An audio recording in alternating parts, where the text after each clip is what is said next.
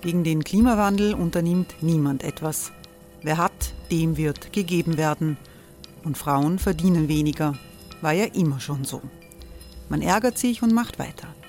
Was aber, wenn nicht? Wir haben eine Idee. Die Falter Arena macht die Bühne frei für Menschen und Projekte, die das Land verändern. Mein Name ist Eva Konzett. Ich leite das Politikressort im Falter. Und am Sonntag, den 26. Mai, veranstalten wir im Wiener Stadtsaal die nächste Falter Arena. Mit dabei unter anderem der ehemalige Politiker und Neosänger Matthias Strolz, Theresa Imre von Markter, Sonja Jöchtel von Love Politics oder Kari Ochsner von Ochsner Wärmepumpen. Machen statt jammern. Wir schauen uns an, wie das funktionieren kann. Kommen auch Sie vorbei. Alle Informationen und Tickets finden Sie unter falter.at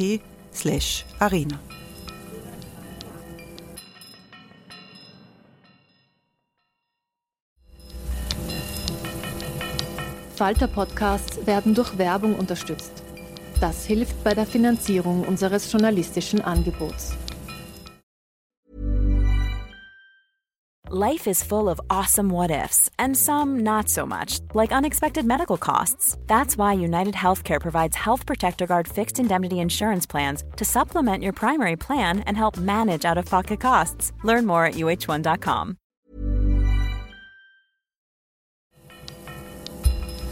Falter Radio, der Podcast mit Raimund Löw.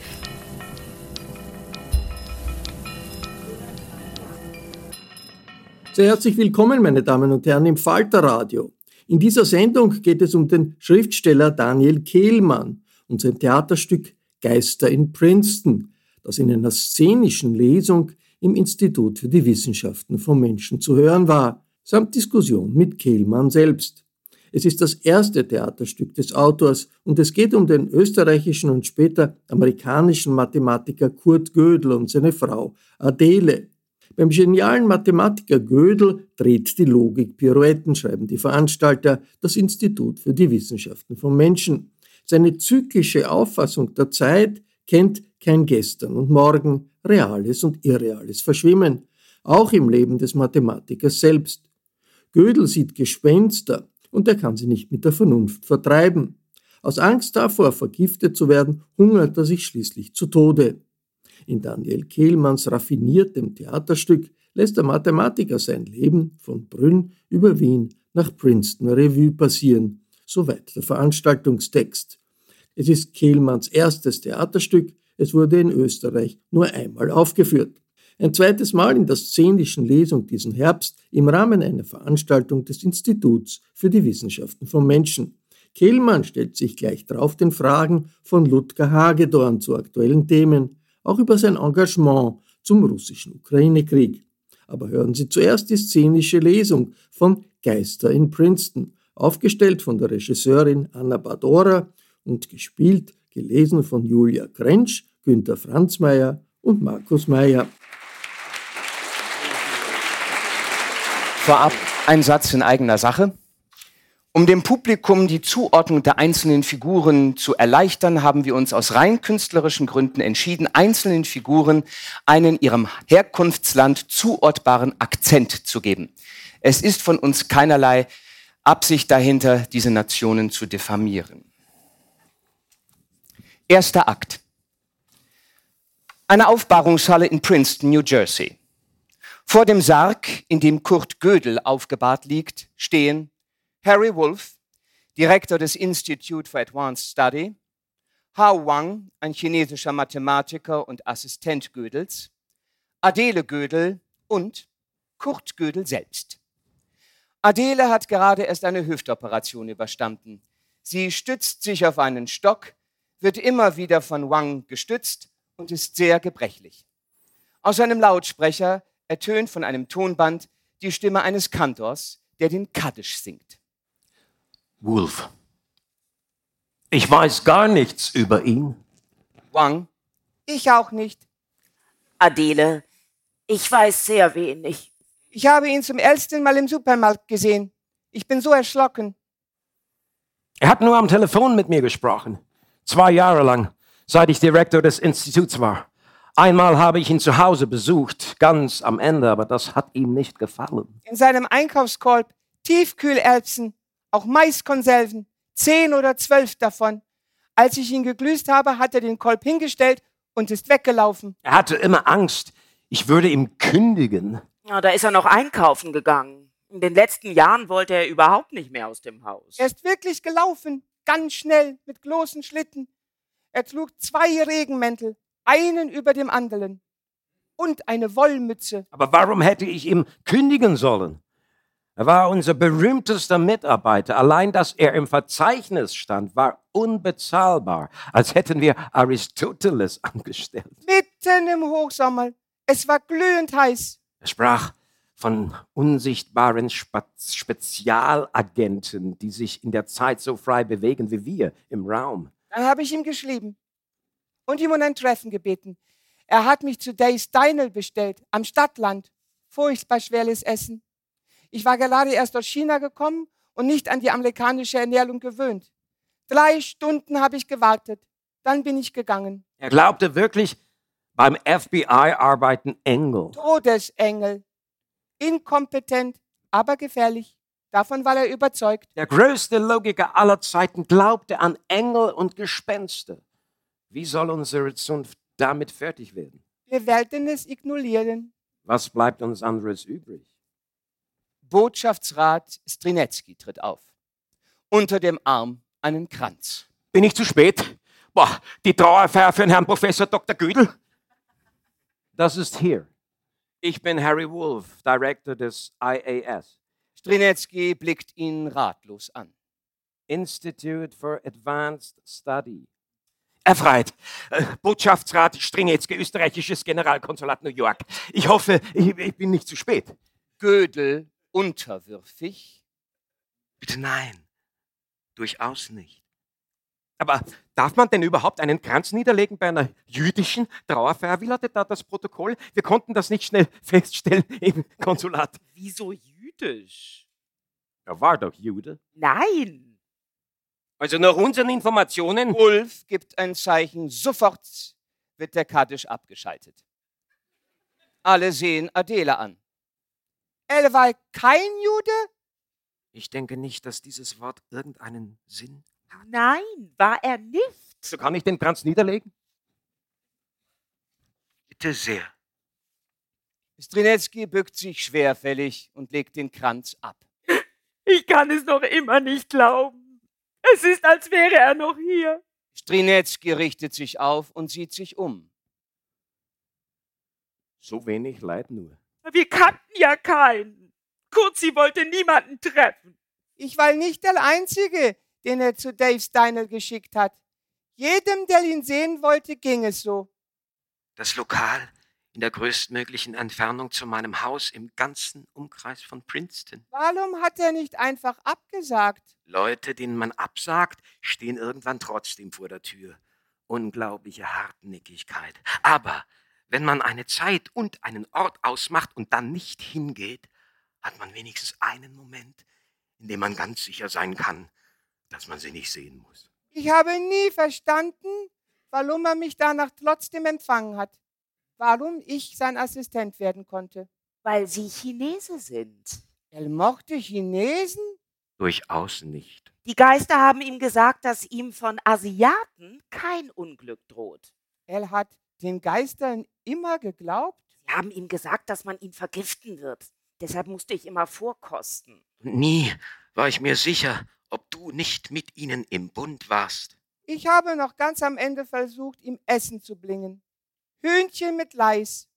Er hat nicht aufgemacht. Sein großer Beweis, die Unvollständigkeit wie eine Symphonie und trotzdem so verdreht und beinahe verrückt. Nennen Sie ihn nicht verrückt. So eine Unsicherheit kann man auf die Dauer gar nicht ertragen. Kann ich der Frau vertrauen? Kann ich essen? Ja, sie liebt mich, aber sie könnte auch gegen eine Doppelgängerin eingetauscht worden sein. Ja, sie war immer gut zu mir, aber dass sie das morgen auch noch sein wird, ist nur ein Schluss aus Deduktion. Man weiß es nicht. Man sieht auch nicht hinein in die Menschen. Sie könnte sich all die Jahre verstellt haben. Zum Beispiel der Mörder Trotzkis.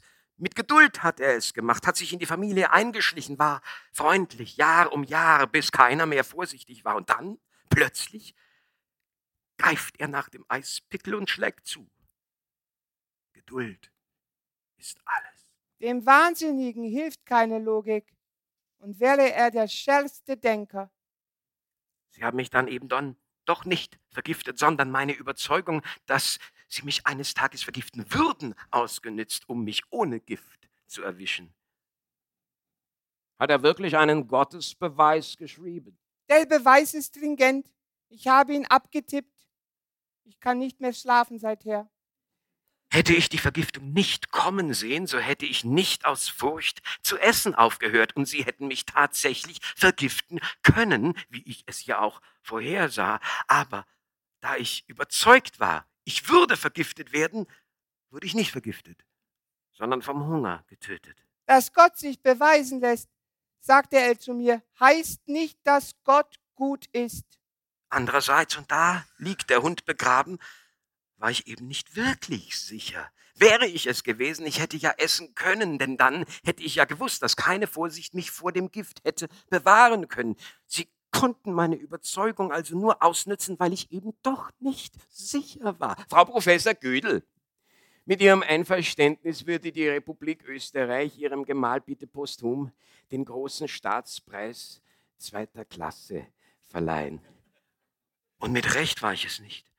Schließlich bin ich ja auch nicht an Gift gestorben. Wie man es dreht und wendet, ist alles korrekt. Zweiter Klasse? Zell, bitte. Man muss so etwas annehmen. Man darf die Obrigkeit nicht wütend machen an einem verdienten österreichischen Bürger, der in den dunklen Jahren der deutschen Besatzung seiner jüdischen Abstammung. Aber haben Sie nicht gehört? Er ist kein. Wenn einem keiner glaubt, dass man kein Jude ist, dann ist man wohl Jude.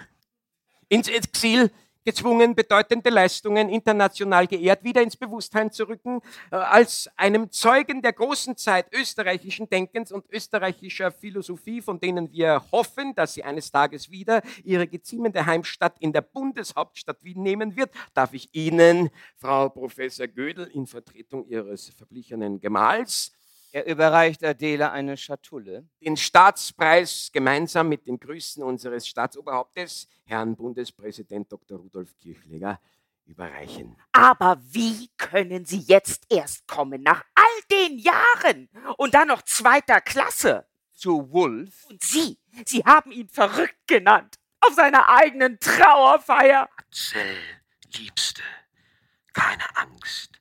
Mich beleidigt nichts mehr. Kannst du dir vorstellen, wie gut es tut, nicht mehr zu existieren? Wie geborgen man ist? Nur dich. Er streicht ihr über die Wange. Vermisse ich noch. Adele fasst sich an die Wange. Gödel tritt von ihr zurück. Aber immer weniger. Man gewöhnt sich schnell ans Nichtsein. Und außerdem verschwindet nichts. Eine Rakete wäre sie so schnell genug, könnte dich zurückbringen zu einem Zeitpunkt, an dem ich noch lebe. Das habe ich bewiesen. Er hat immer gesagt, eine Rakete könnte uns zurückbringen in vergangene Zeiten. Wir haben uns im Park getroffen. Ich war so jung. Ich wusste noch nichts. Wir haben uns im Park getroffen. Empfehle mich. Ich muss jetzt zurück nach New York. Äh, wir haben einen Empfang zu Ehren von Professor Karajan. Er verbeugt sich, küsst Adeles Hand und geht ab. Während der folgenden Sätze senkt Wolf noch einmal vor dem Sarg den Kopf, dann folgt er ihm. Ha Wang sieht Adele noch einen Moment an, dann, fast widerwillig, geht auch er. Nachmittag war es. Gehen Sie hier oft spazieren? habe ich gefragt. Sie gehen hier nie spazieren, hast du geantwortet. Sie wären mir aufgefallen. Meine Wohnung in der Floriani-Gasse. So viele Teppiche. Du warst noch. Ich war noch verheiratet. Meist war er verreist. Warum wurde dann alles anders, Kurzi? Warum konnte es nicht so bleiben? Ich bin in etwas hineingeraten. All das Denken. Verwirrt hat es dich. Das heißt schon verwirrt. Man darf beim Fragen nicht zurückschrecken, auch nicht vor dem Wahnsinn. Man sieht einen Spiegel, der sich in einem Spiegel spiegelt. Man möchte sich abwenden, aber man tut es nicht. Und plötzlich fängt man an zu verstehen. Bist du noch hier, Kurzi? Nein, Atzel, das bin ich nicht. Auf irgendeine Art bist du noch da. Selbst wenn, es würde mir alles nichts mehr bedeuten. Kannst du mich hören? Nein, Atzel. Du hörst mich. Ich weiß es. Atzel, ich bin tot. Ich höre dich nicht mehr. Dunkel. Zweiter Akt, erste Szene. Kurt Gödel alleine vor seinem Sarg. Gödels alter Ego tritt auf. Kurt Gödel ein zweites Mal in dem gleichen schlecht sitzenden Anzug, ruhig, die Hände in den Taschen. Er geht langsam auf Gödel zu. Gödels alter Ego. Professor Gödel, Sind Sie auch von der Regierung? so kann man es ausdrücken. Aber Sie sind doch ich. Und das wundert dich? Ist das ein Verhör? Ganz im Gegenteil. Ich werde dir Dinge sagen, die du natürlich schon weißt. Die Welt ist vernünftig, aber sie enthält Fehler. Sie hat schadhafte Stellen. Risse. Ist die Vernunft konsistent? Wir können es nicht wissen. Vielleicht ist Vernunft ein Albtraum. Vielleicht sind wir verrückt, wenn wir meinen, am klarsten zu sein. Das hast du gezeigt. Natürlich wurdest du daraufhin verfolgt. Denkst du, wir lassen uns alles gefallen? Das habe ich nie gedacht. Was passiert jetzt mit mir? Nichts. Das hier ist schon die Strafe. Die Rückschau auf ein Leben, das immer dieses Leben bleiben wird. Nie ein anderes. Immer nur das eine. Und alles, was du versäumt hast, bleibt versäumt in Ewigkeit und wird wieder versäumt. Und was du getan hast, tust du von neuem. Jedem seine eigene Hölle. Das ist die deine. Er tritt zurück, als wollte er zusehen, und bleibt in den folgenden Szenen auf der Bühne. Zweite Szene. Adele trifft auf Gödel. Sie gehen hier oft spazieren? Sie gehen hier nie spazieren. Woher wissen Sie das? Sie wären mir aufgefallen. Ich bin Adele Paukert. Mein Name ist Kurt Gödel. Kurti Gödel bin ich genannt. Österreich, mein Heimatland. In Brünn bin ich geboren, dem Himmel auserkoren. Das hat mir Mutti beigebracht, als ich klein war. Sie sind Student? Ich bin Doktor. Mein Spezialgebiet ist. egal. Mein Spezialgebiet ist egal. Ich habe sie tanzen gesehen. Ach so, deshalb. Nein, ich, ich, ich habe nicht deshalb. Wenn ich nicht wüsste, dass Sie Tänzerin sind, ich hätte Sie genauso angesprochen. Du hättest mich genauso angesprochen? Ja, ich. Ich meine, ich hätte. Ist das falsch? Gefalle ich dir? Sehr. Gefalle ich Ihnen? Mir gefallen viele. Aber ich bin verheiratet. Warum? Was ist das für eine Frage? Wollen Sie zu mir mitkommen? Du verlierst ja keine Zeit. Ich wollte Sie Mutti vorstellen. Deiner Mutter? Vielleicht lieber nicht. Eine Tänzerin. Jemanden wie dich habe ich noch nie.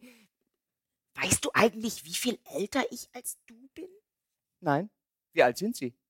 Du sprichst nicht oft mit Frauen, oder? Sie gefallen mir sehr. Sie sind nicht schön im gängigen Sinn. Aber Sie sind so lebendig. Und klug sind Sie auch. Und ich glaube, man kann sich auf Sie verlassen. K kannst einer Frau doch nicht sagen, dass sie nicht schön ist. Mutti wird es gar nicht mögen, dass Sie Tänzerin sind und schon verheiratet. Aber Sie haben wunderbare Beine. Ich würde Sie gern küssen. Am helllichten. Wir kennen uns gar nicht. Jetzt kennen Sie mich doch. Er hält ihr seinen Arm hin, zögernd greift sie danach. Dritte Szene. Ein Kind tritt auf, setzt sich vor ein aufgeschlagenes Schulheft und macht Hausaufgaben. Adele lässt Gödels Arm los und geht auf das Pult zu. Es handelt sich um Gödel als Kind. Adele ist im folgenden Dialog seine Mutter. Mama, warum? Du sollst nicht immer warum fragen. Aber. Nein, aber, sag es auf. Ich will es hören. Kurti Gödel bin ich genannt, Österreich mein Heimatland, in Brünn bin ich geboren, dem Himmel auserkoren. Wer steht über dir? Die Mama, du. Und über mir? Der Herr Papa. Und über ihm? Der Bürgermeister von Wien. Und über dem Bürgermeister? Seine Majestät der Kaiser. Und über dem Kaiser? Gott der Herr. Sehr gut, Kurzi. Aber wenn wir verlieren, was wird dann aus dem Kaiser? Wenn wir was verlieren? Den Krieg. Um Gottes Willen, Kurzi, das geht doch gar nicht. Wir verlieren doch nicht den Krieg. Warum nicht? Schon wieder warum? Nein, wir verlieren nicht. Punkt um. Du kannst deiner Majestät vertrauen. Die Dinge sind vernünftig, ordentlich und gut. Droben im Himmel und hier unten bei uns in Österreich. Für immer? Immer. Aber das ist so lang. Immer. Die Zeit. Gibt es in anderen Ländern, hier gibt es den Kaiser. Jetzt mach deine Aufgaben. Sie wendet sich ab. Bin schon fertig. Gödel geht zu ihm und blickt über seine Schulter ins Heft. Ein Fehler in der zweiten Zeile, dann eine inkorrekte Ableitung und da hast du dich verrechnet. Ich bin nicht gut in Mathematik. Das wird sich ändern. Warum? Gödel wirft seinem alter Ego einen Blick zu. Hey, I'm Ryan Reynolds. Recently, I asked Mint Mobile's legal team if big wireless companies are allowed to raise prices due to inflation. They said yes. And then when I asked if raising prices technically violates those onerous two year contracts, they said, What the f are you talking about, you insane Hollywood ass? So to recap, we're cutting the price of Mint Unlimited from $30 a month to just $15 a month. Give it a try at mintmobile.com slash switch. $45 upfront for three months plus taxes and fees. Promo rate for new customers for limited time. Unlimited more than 40 gigabytes per month. Slows. Full terms at mintmobile.com. Weil du anfangen wirst, dich dafür zu interessieren. Du wirst bemerken, dass du Rätsel lösen kannst, wenn du dich auf sie konzentrierst. Warum? Einfach so, weil du es kannst. Ich dachte, alles hat seinen Grund. Ja, schon, natürlich. Alles. Also warum? Das ist ja nicht auszuhalten. Ich habe immer solche Angst in der Nacht. Ich habe das Gefühl, dass mich jemand beobachtet. Sobald ich meine Augen schließe, macht etwas die Seinen auf. Ganz nah bei mir. Gödels alter Ego. Das Gefühl trügt dich nicht. Mama sagt, der liebe Gott schützt mich. Sie irrt sich. Wird das besser? Nie. Eine Warnung. Wenn du umkehrst, solange es noch geht, du bist doch ein kluger Junge. Du könntest Geschäftsmann werden wie dein Vater oder Ingenieur. Aber warum? Gott, unterbrich nicht ständig. Das alles könntest du. Aber natürlich wirst du tun, was du tun wirst, weil du es schon getan hast. Unzählige Male, das verstehst du noch nicht. Aber du wirst es verstehen. Viel zu bald. Adele tritt wieder heran. Was soll denn das, Kurzi? Warum machst du deine Aufgaben nicht? Bin schon fertig. Mit wem hast du gesprochen? Mit niemandem. Ich hab dich doch reden gehört. Mit mir selbst, Mama. Nur mit mir selbst. Vierte Szene. Adele ist allein auf der Bühne. Ich habe Männer gekannt. Ja, das gebe ich zu. Nicht wenige. Ich bin Tänzerin. Warum soll ich mich schämen dafür? Der dann der meine wurde, ist nicht schlechter als andere. Besser auch nicht. Warum sollte er besser sein? Er ist oft verreist. Und wenn er da ist, ist er nicht unfreundlich zu mir. Es stört ihn nicht, dass ich tanze. Auch, dass ich mich dabei ausziehe, ist ihm egal. So wie es mir egal ist, was er auf Reisen treibt. Ich habe es nicht leicht gehabt im Leben. Aber ich klage nicht. Wer hat es schon leicht? Manchmal bin ich traurig, dass ich kein Kind habe. Manchmal bin ich allein. Aber das ist doch kein Grund, alles zu gefährden, wegen eines Jungen, der nicht weiß, wie man mit Frauen spricht, der nicht weiß, was man mit Frauen tut. Soll ich für ihn meinen Mann verlassen, der mich ernährt und mir eine Wohnung gibt? Das ist doch lächerlich. Gödel tritt auf. Du weißt, dass wir heiraten werden. Kurt, bitte, vergiss das. Unmöglich. Aber hörst du denn nicht? Du bist wie ein großes Kind. Warum soll ich wegen dir? Du hast mit allem recht, aber das hilft nichts. Kurt, willst du bitte gehen? Du weißt, dass wir heiraten werden. Auch wenn du es nicht wahrhaben willst. Ich weiß gar nicht. Du lügst. Vielleicht spüre ich etwas, aber man spürt immer irgendwas. Das bedeutet nichts. Du weißt, dass wir heiraten werden, weil wir schon verheiratet waren. In einem anderen Leben? In diesem Leben. Es gibt kein anderes. Wann waren wir? In der Zukunft. Bist du wahnsinnig? Vielleicht, aber nicht jetzt. Zeit ist wie ein Zugfahrplan. Die Ereignisse sind die Stationen, an denen er hält. Aber egal wo du bist, die anderen Stationen gibt es noch. Sie verschwinden nicht. Und der Zug fährt im Kreis. Jeder Moment ist für immer. Dieser bestimmt. Sie fasst nach Gödels Kopf und sie küssen sich. Wovon willst du leben? Ich weiß nicht. Muss man? Was? Leben. Wirst du unterrichten? Unmöglich. Kannst du dir vorstellen, wie dumm Studenten sind? Außerdem lebe ich nicht lang. Sie werden mich umbringen. Wer? Unsterbliche Wesen, schon gestorbene Wesen. Ein paar lebendige sind wohl auch dabei. Du bist doch Wissenschaftler. Wie kannst du sowas sagen? Musst du nicht mir erklären, dass das alles Aberglaube ist und dass ich mich nicht fürchten soll? Aber du sollst dich fürchten. Sich zu fürchten ist selten falsch. Adele, wie um ihn zum Schweigen zu bringen, zieht ihn wieder an sich. John von Neumann tritt auf. Er betrachtet die beiden unverwandt, sie bemerken ihn nicht, er klopft auf Adeles Schulter, erschrocken lässt sie Gödel los. Neumann mit schwachem ungarischen Akzent. Störe ich? Wie kommen Sie hier herein? Die Tür war offen. Ich bin Neumann, Janosch aus Budapest, genannt John. John von Neumann. Ich weiß, wer Sie sind. Selbstverständlich. Der größte Logiker unserer Zeit. So sagt man. So dachte ich auch bisher. Privatdozent Gödel? Das bin ich. Am 6. September 1930 auf der Tagung für Erkenntnislehre in Königsberg haben Sie die Stellungnahme abgegeben, dass es Sätze gäbe, die zwar richtig, aber im formalen System der Mathematik unentscheidbar seien. Dass es also Dinge gibt, die wahr sind, aber nicht beweisbar. Und dass sich dies beweisen lässt. Es gab keine Gegenfrage. Niemand verstand sie. Leider nicht. Bis auf mich, natürlich. Das freut mich. Ich habe Ihren Aufsatz gelesen. Es ist eine zweischneidige Freude, der beste Logiker zu sein, nur um als Erster zu erkennen, dass man der Zweitbeste ist. Verlassen Sie Wien, unverzichtlich. Ich reise nicht gern. Hitler wird an, der, an die Macht kommen, dann werden die Repressionen gegen uns Juden unerträglich. Ich bin kein Jude. Das hilft Ihnen jetzt auch nicht. Ich kann ein Visum für die USA beschaffen. Ich bin Berater der Regierung. Der Regierung? Sie haben die wichtigste Entdeckung in der Geschichte der Logik gemacht. Als ich es begriffen habe, musste ich mich erst einmal betrinken. Zum einen, weil ich, weil ich nicht die Entdeckung gemacht habe. Zum anderen, weil die Mathematik nie mehr sein wird, wie sie war. Dann musste ich eine Frau suchen, irgendeine, die bereit war, mich zu trösten. So, so mache ich das immer. Ich bin sehr melancholisch. Das kommt von der Intelligenz. Für welche Regierung arbeiten Sie? Für die wichtigste, die den Krieg gewinnen wird. Gödel, ich bin kein netter Mensch, aber ich bin auf Ihrer Seite. Ich hole Sie aus diesem verrotteten Land. Ich denke darüber nach. Aber nicht zu lange. Verabschiede mich, Herr Privatdozent, gnädige Frau. Muss morgen in Paris sein, große Versammlung der Quantenphysiker. Haben Sie sich damit beschäftigt? Die Natur der Materie, je genauer wir hinsehen, desto verschwommener wird sie.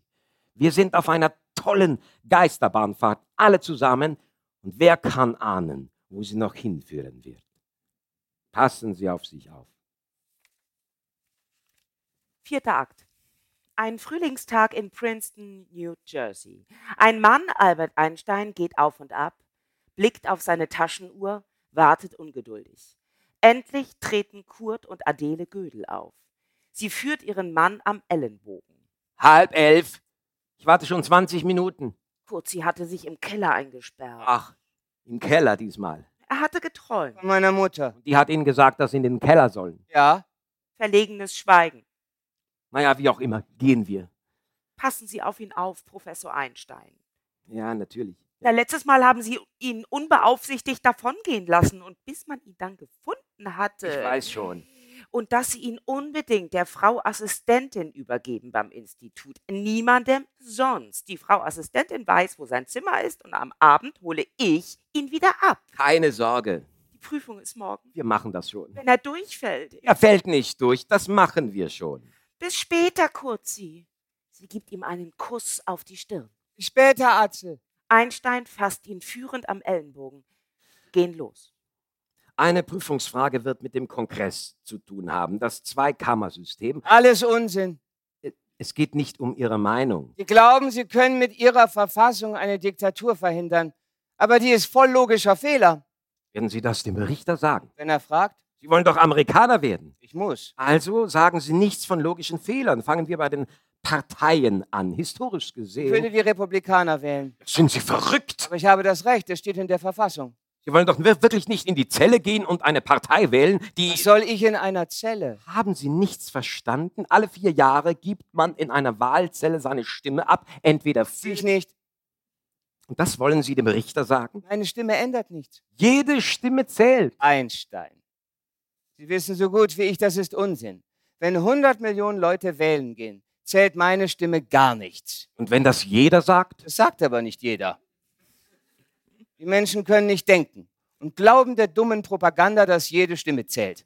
Nur wenn alle verstehen würden, dass ihre Stimmen nicht zählen und zu Hause blieben und ich wäre der Einzige, der wählen geht, vielleicht noch mit Ihnen und Neumann, dann würde meine Stimme zählen. Und dann würde ich die Republikaner wählen. Noch einmal. Wenn der Richter fragt, und reden Sie mir nicht von Neumann, der hat sich jetzt der Quantenmafia angeschlossen und behauptet, dass ich senil sei. Ha. Gott würfelt nicht. Den Satz sage ich jetzt immer in Interviews, das macht Ihnen zu schaffen.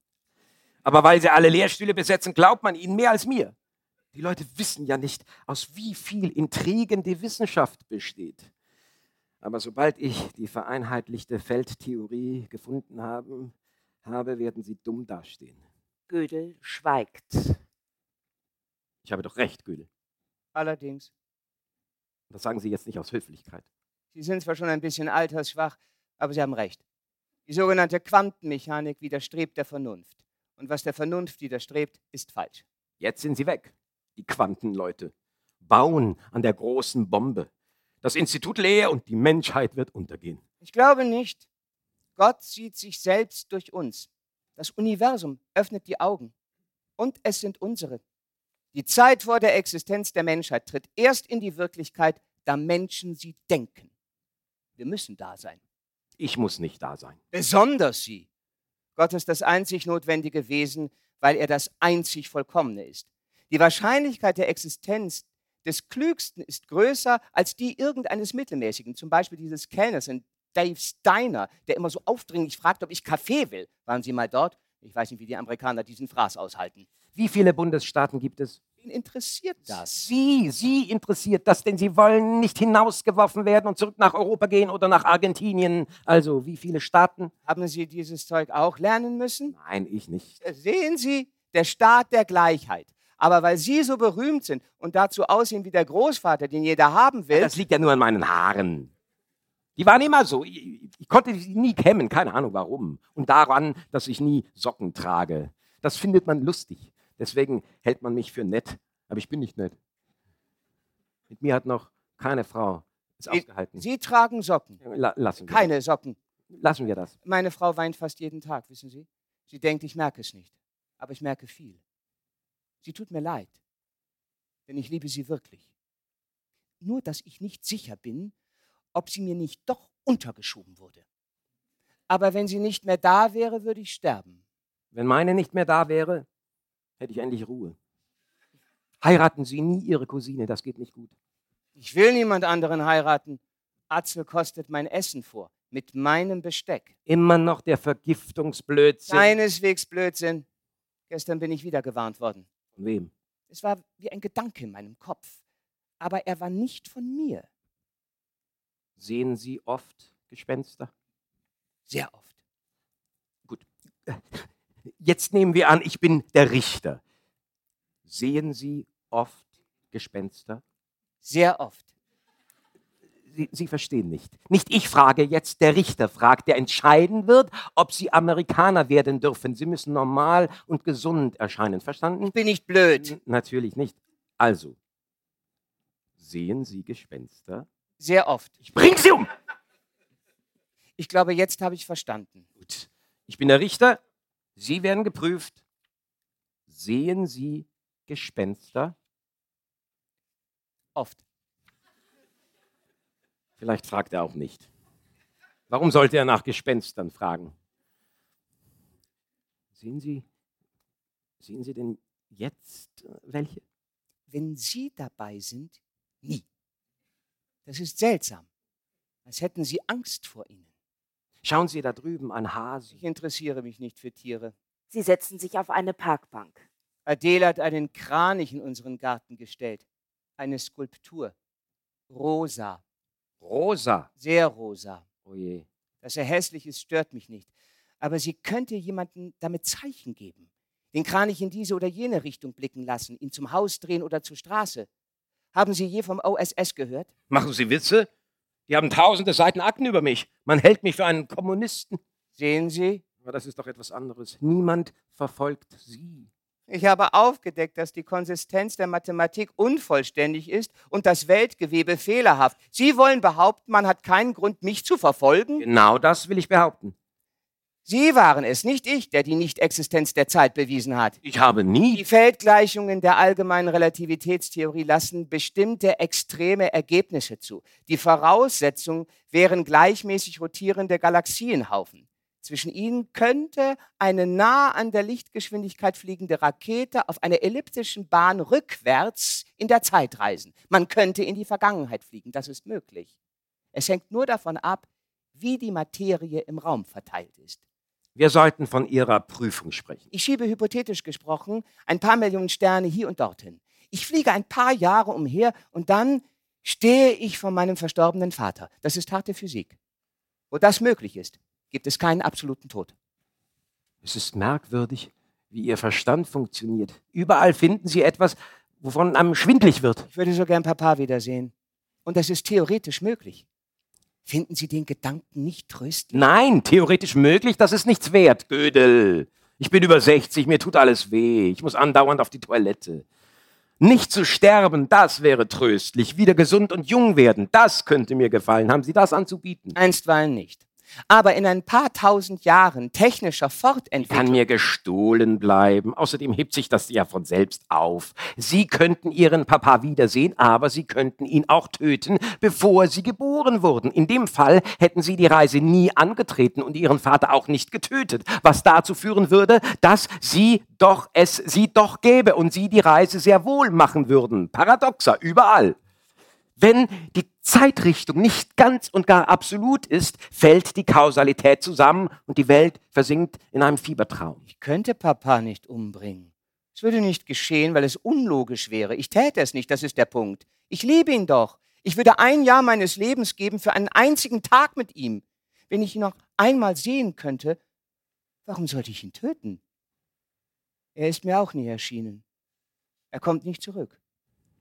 Ich weiß nicht warum. Ich meinte theoretisch. Es geht theoretisch nicht, daher geht es praktisch nicht. Etwas käme dazwischen. Weil die Vernunft es verbietet, ist es nicht machbar. Einstein steht auf, Gödel folgt ihm, sie gehen weiter. Sehen Sie die Wolken? Es wird regnen. Ich weiß nicht, was die Leute immer mit dem Wetter haben. Mich Ich interessiert. weiß, das Wetter interessiert Sie nicht, aber Sie haben es ja selbst erlebt, wie die Dinge einen einholen. Regen, Gewitter, Kriege. Ich bin Pazifist und auf meine Anregung wird die Atombombe gebaut. Leute, die Forscher und Juden sind wie Sie und ich, schaffen eine Waffe. Ich bin kein Jude. Ach, und wieso glaubt das jeder, dass Sie einer sind? Das frage ich mich schon lange. Vielleicht, weil Sie emigrieren mussten? Aber ich musste emigrieren, weil mich jeder für einen Juden hielt. Paradoxien sind Ihr Spezialgebiet, nicht meines. Jeder schafft sein Leben selbst. Wer an Geister glaubt, wird irgendwann auch welche treffen. Deshalb glaube ich nicht an Geister. Es ist sicherer. Die Geister sagen, dass sie die vereinheitlichte Feldtheorie nie finden werden. Das will ich nicht hören. Wieso teilen Sie mir das denn mit? Ich dachte, Sie glauben nicht an Geister. Umso eher könnte man äh, mit Ihren Prognosen mich verschonen. Pause. Sie gehen schweigend. Sie sagen also, ich schaffe es nicht? Das sagen Sie. Alles bleibt unabgeschlossen? Ja. Und wie viele? Nein, ich will es nicht wissen. Wie viele Jahre Sie Nein, noch nein, haben? nein, nein, auf keinen Fall will ich das wissen. Welch ein Blödsinn. Was für eine Zeitverschwendung. Ein Verstand wie Sie und dann noch Republikaner. Wenn Sie diese Prüfung nicht ernst nehmen, müssen Sie wieder aufs Schiff, verdammt nochmal. Was ist die Hauptstadt von Utah? Salt Lake City, Illinois. Springfield. Mehr als fünf Jahre? Ja. Zehn? Wollen Sie das? Nein. wirklich? Ja, zehn. Kansas? Bitte? Die Hauptstadt. Kansas hat eine Hauptstadt? Schweigen. Wie heißt sie denn? Wer? Die Hauptstadt von Kansas. Was wollen Sie in Kansas?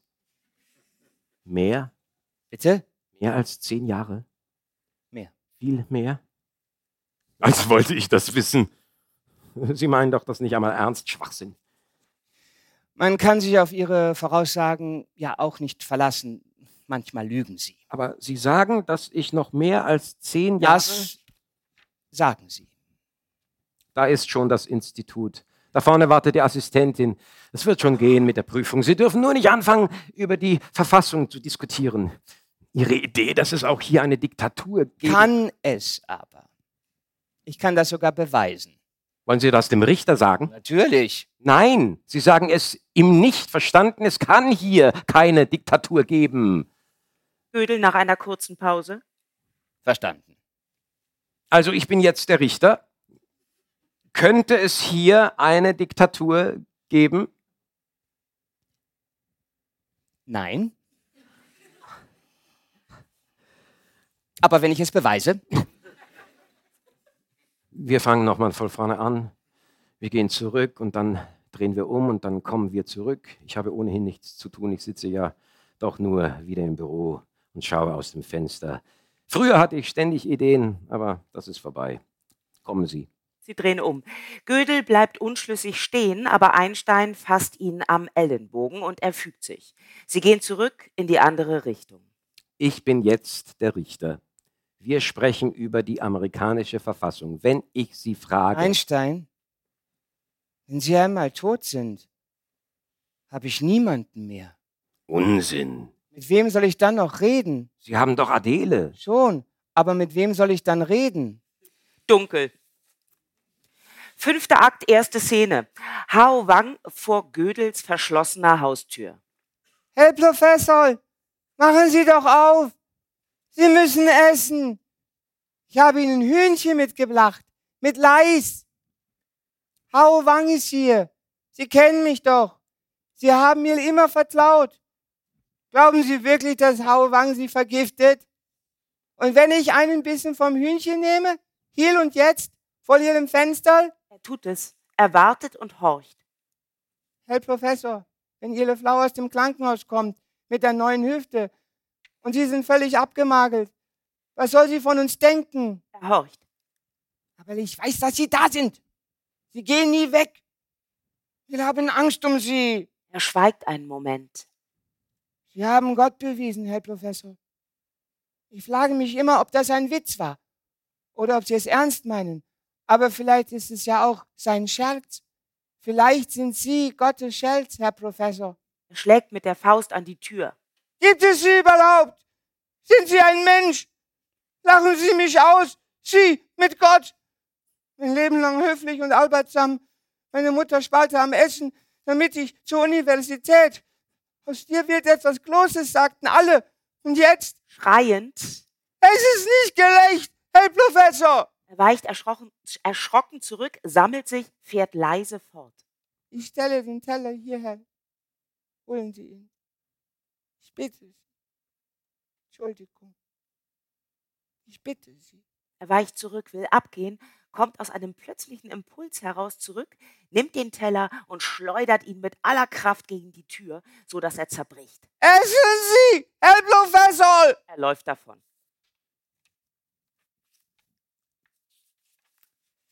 Es klopft. Adele späht aus dem Fenster, Gödel am Tisch.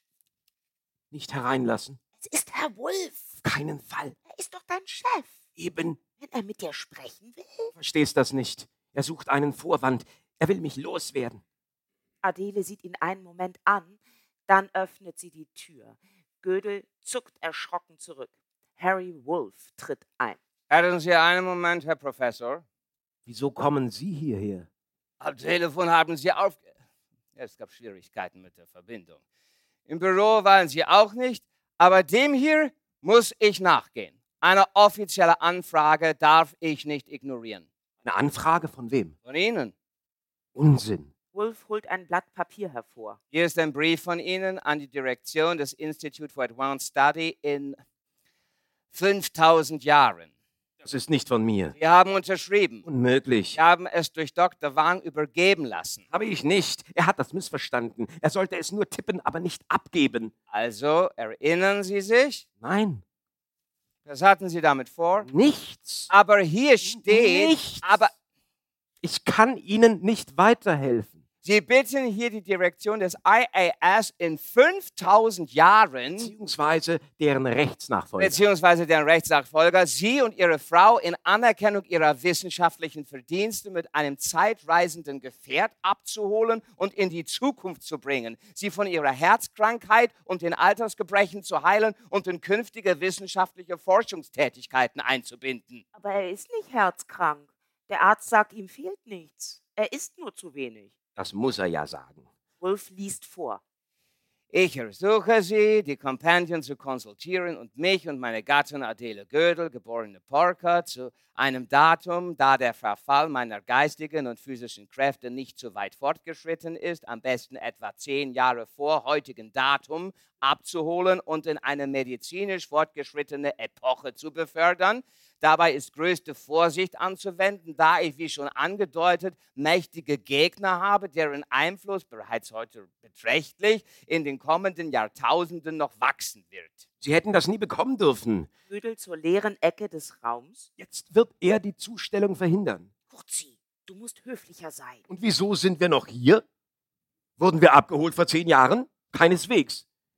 Ich sitze in diesem schrecklichen Haus und sterbe langsam am Herzen. Er hat den Brief abgefangen, wird ihn abfangen, genau gesagt.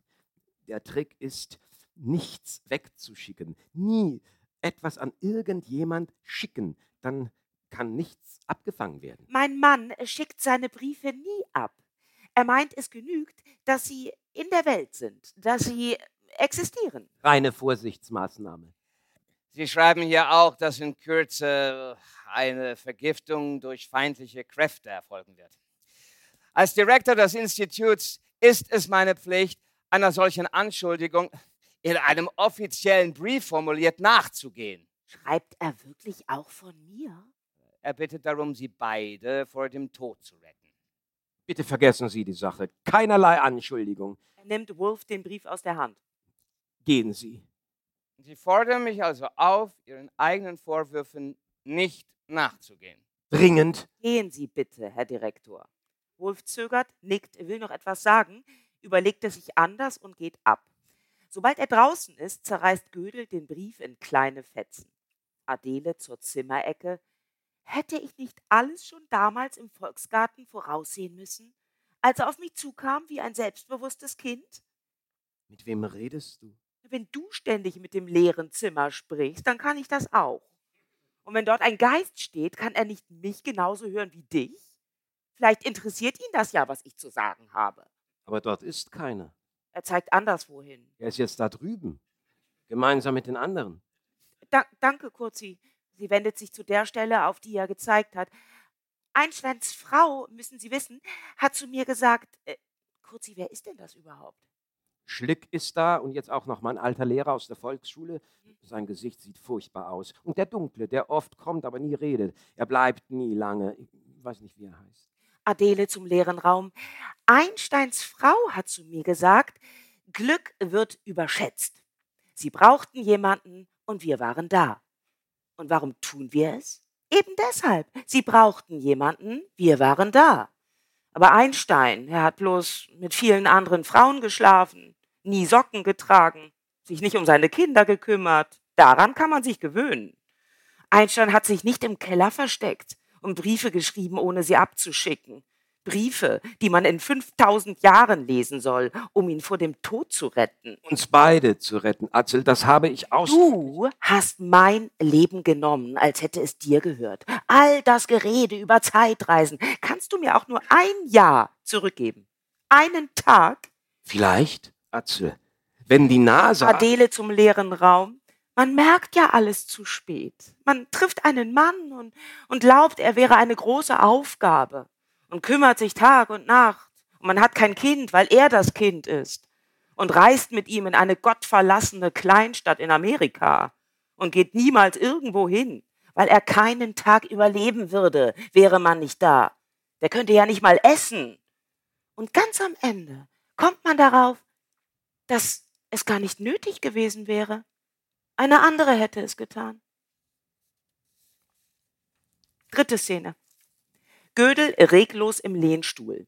Man kann nicht erkennen, wie viel Zeit vergangen ist. Die Tür geht auf und John von Neumann kommt herein. Störe ich? Sie waren lange nicht hier. Bin sehr beschäftigt. Politik? Ah, sparen Sie sich die Ironie. Ja, Politik. Da draußen ist ein Feind, dem ist jedes Mittel recht. Ich weiß. Nicht Ihre blöden Geister. Die Sowjetunion. Wir leben noch, weil die Waffen haben, nur deshalb. Mir wäre auch lieber, es gäbe keine Atombombe. Ich kann nichts dafür. Ich habe das nicht angeregt. Das war Ihr Freund, der friedensliebende Einstein. Ich war nicht in Los Alamos. Mich hat keiner gefragt. Aber jetzt, da unser Feind die Bombe auch hat, müssen wir sie leider einsetzen. Und zwar zuerst. Spieltheorie, anständig bleiben oder überleben. Beides geht nicht. Schlimme Sache mit Ihrer Frau. Geht es ihr schon besser? Ich weiß nicht. Eine neue Hüfte in Ihrem Alter ist keine Kleinigkeit. Kommen Sie allein zurecht? Fand Ihre Gattin es auch so schwer mit Ihnen? Welche? Ich hatte vier bis fünf. Das wäre mir zu viel. Mir wird alles schnell langweilig. Mir ist jetzt schon wieder langweilig. Wie halten Sie es in diesem Häuschen aus? Das ist ja schauderhaft und mit diesem Kranich im Garten. Angenommen, es ist, wie Adele sagt, angenommen, alles ist Fantasie und niemand verfolgt mich. Und die Schatten, die ich sehe, dort in der Ecke zum Beispiel, oder da drüben, der dunkle, oder die zwei vor dem Fenster, alles Einbildung. Wie könnte ich das herausfinden? Das könnten Sie nicht. Ich versuche ja, es mit Vernunft aufzulösen. Tag und Nacht. Ich zähle Fugen im Asphalt oder Straßenlaternen oder die Fliegen im Zimmer. Ich untersuche das Muster der Tapeten. Und alles ergibt Sinn. Und dass ich darüber nachdenke, ergibt ebenfalls Sinn. Und dass ich darüber nachdenke, was es bedeutet, darüber nachzudenken, dass ich darüber nachdenke, ergibt wiederum Sinn. Und wenn ich dann noch darüber nachdenke, warum es Sinn ergibt, dass ich darüber nachdenke, dass ich darüber... Herrgott, hören Sie auf! Erinnern Sie sich noch an Neurath? Er wollte immer, dass ihm jemand eine Ohrfeige gibt, wenn er Herrgott sagte. Jetzt ist er schon lange tot. Herzstillstand am Schreibtisch. Irgendwo im Exil. Seinen Geist habe ich nie gesehen. Besonders viel Geist hatte er auch nicht. Als ich von seinem Tod hörte, musste ich weinen. Ich weiß nicht warum. Wir kannten uns kaum. Wissen Sie immer vom Tod sprechen? Draußen ist Sommer. Wollen Sie nicht den Studentinnen nachschauen, wie wir alle? Wir tragen, die tragen jetzt kurze Röcke. Das ist Mode. Das ist Amerika. Essen Sie einen, einen Lobster Roll. Und falls die vergiftet ist, na, was soll's. So ist das Leben. Fahren Sie ans Meer. Wann haben Sie zuletzt mit Ihrer Frau geschlafen? Was ist das für eine Frage? Wann? Ich werde Ihnen nicht. Wann? 34. Bitte? 1934. Und da wundern Sie sich, dass Sie Gespenster sehen? Sie beraten die Regierung und jetzt beraten Sie auch mich? Ich verstehe die Probleme der Leute. Dieses seltsame Land verdankt mir viel. Der Präsident weiß das. Als ich im Krankenhaus lag, stand ein Soldat bei meinem Bett, damit die Russen mir nicht heimlich Wahrheitsserum spritzen. Sie sind noch immer so oft beim Präsidenten? In letzter Zeit seltener. Woran waren Sie damals erkrankt? Wir haben uns aus den Augen verloren in den letzten Jahren. Ach, nichts Besonderes. Müssen wir davon reden? Jetzt erinnere ich. Es ist Sommer, alter Freund, die Es Studentinnen. klopft an der Tür, erst zaghaft, dann immer lauter. Die beiden ignorieren es. Tragen kurze Röcke, ich weiß. Jetzt, jetzt erinnere ich mich. Es ging über fünf Tage. Sie haben die ganze Zeit geschrien ohne Unterlass. Sie haben geweint, geflucht und gebettelt. Sie wollten. Nicht sterben. Ich wollte nicht sterben. Sie wollten nicht glauben, dass es keinen Ausweg gibt. Es ist akzeptabel, dass dumme Leute abkratzen wie die Fliegen. Aber ein Verstand wie meiner oder ihrer einfach ausgelöscht, das geht nicht. Das ist nicht annehmbar. Hao Wang von draußen vor der Tür. Herr Professor, machen Sie doch auf! Sie müssen essen! Ich habe Ihnen Hühnchen mitgebracht. Von nun an bis zu Neumanns Abgang hört man gedämpft den Monolog Wangs aus der ersten Szene. Die beiden kümmern sich nicht darum. Und gleichzeitig sagt einem eben dieser Verstand, dass es so sein muss. Er verbietet einem Illusionen. Er macht es unmöglich zu denken, dass es vielleicht noch einen Ausweg gibt. Man versteht ganz klar, dass es zu Ende geht. Sie haben es leichter, Sie sind irre. Aber es ging noch nicht zu Ende. Wieso? Sie sind nicht gestorben. Natürlich nicht. Sie sind. Ich bin hier. Sie. Sie sehen ja, ich bin hier. Sie sind gestorben. Vor über 20 Jahren. Jetzt erinnere ich mich. Neumann, was erwartet mich? Sie, alter Freund. Sonst nichts. Immer Sie.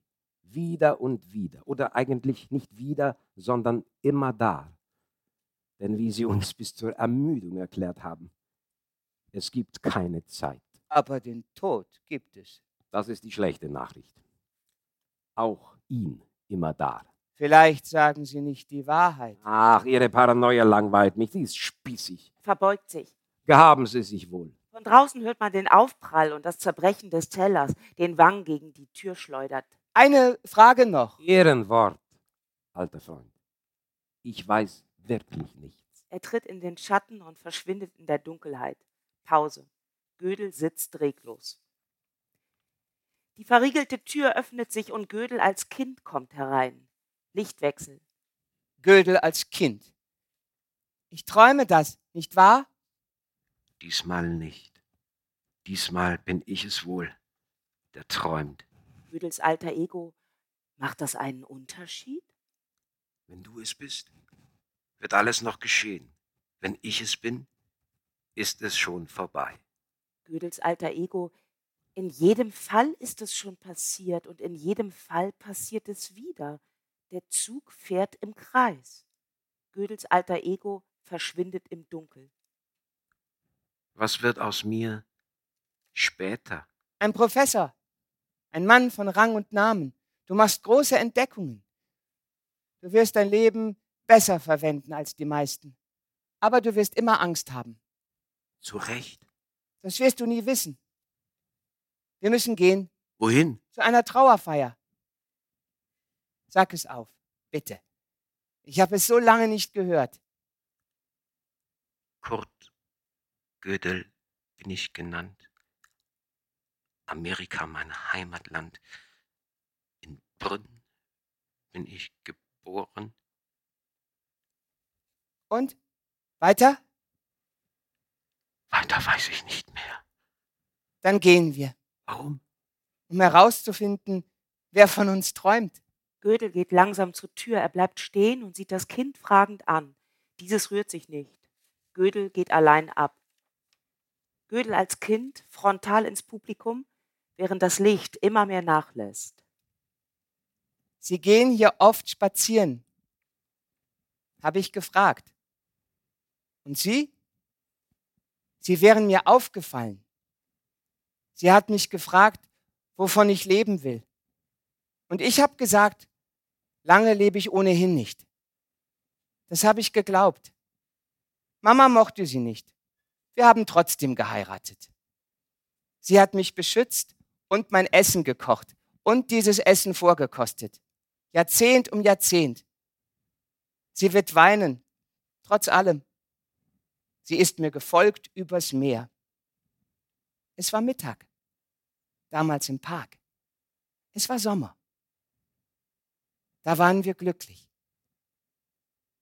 Beinahe glücklich. Für eine kurze Zeit. Dunkel.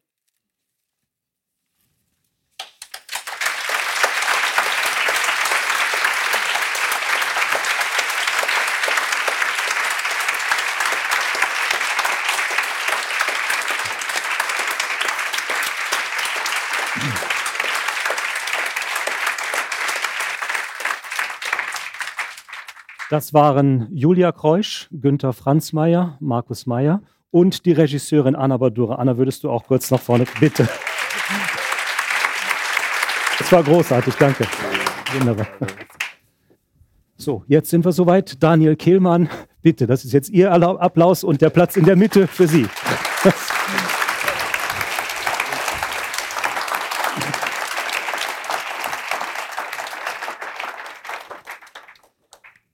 Ja, das muss äh, eine besondere Erfahrung für Sie gewesen sein, Herr Killmann, diesem Stück nach so langer Zeit wieder zu begegnen. Geister in Princeton, äh, Ihr erstes Theaterstück, etwa in den Jahren 2009, 2010, glaube ich, entstand, vielleicht sogar schon ein bisschen früher, uraufgeführt von eben Anna Badura, die heute Abend auch die Regie gemacht hat im Schauspielhaus in Graz im Jahr 2011. Eine Aufführung 2011, die äh, die Preise abgeräumt hat. Die Nestreus sind gepurzelt für diese Aufführung. Äh, bislang aber glaube ich immer noch die einzige, stimmt das, Anna, die einzige Aufführung immer noch in Österreich von diesem Stück, ist richtig, ja, ähm, die es erlebt hat. Vor dem, be bevor wir, als wir uns vorhin getroffen haben, äh, Daniel Kehmann, haben Sie gesagt, Sie glauben äh, wahrscheinlich immer noch Ihr bestes Theaterstück. Drei weitere sind gefolgt, aber ich glaube, das erste ist Ihnen irgendwie immer noch das Liebste. Ich fand, das war eine grandiose äh, Aufführung, die wir erlebt haben. Anna Badura hat im Vorfeld immer zu mir gesagt, dieses Stück hat so eine ungeheure Poesie. Ich hatte es bis dahin natürlich nur gelesen und dachte ich, naja, aber jetzt glaube ich, habe ich verstanden, was sie gemeint hat. Und ich finde wirklich, dass es die hatte und das war toll. Wie, wie war das für Sie, das zu sehen?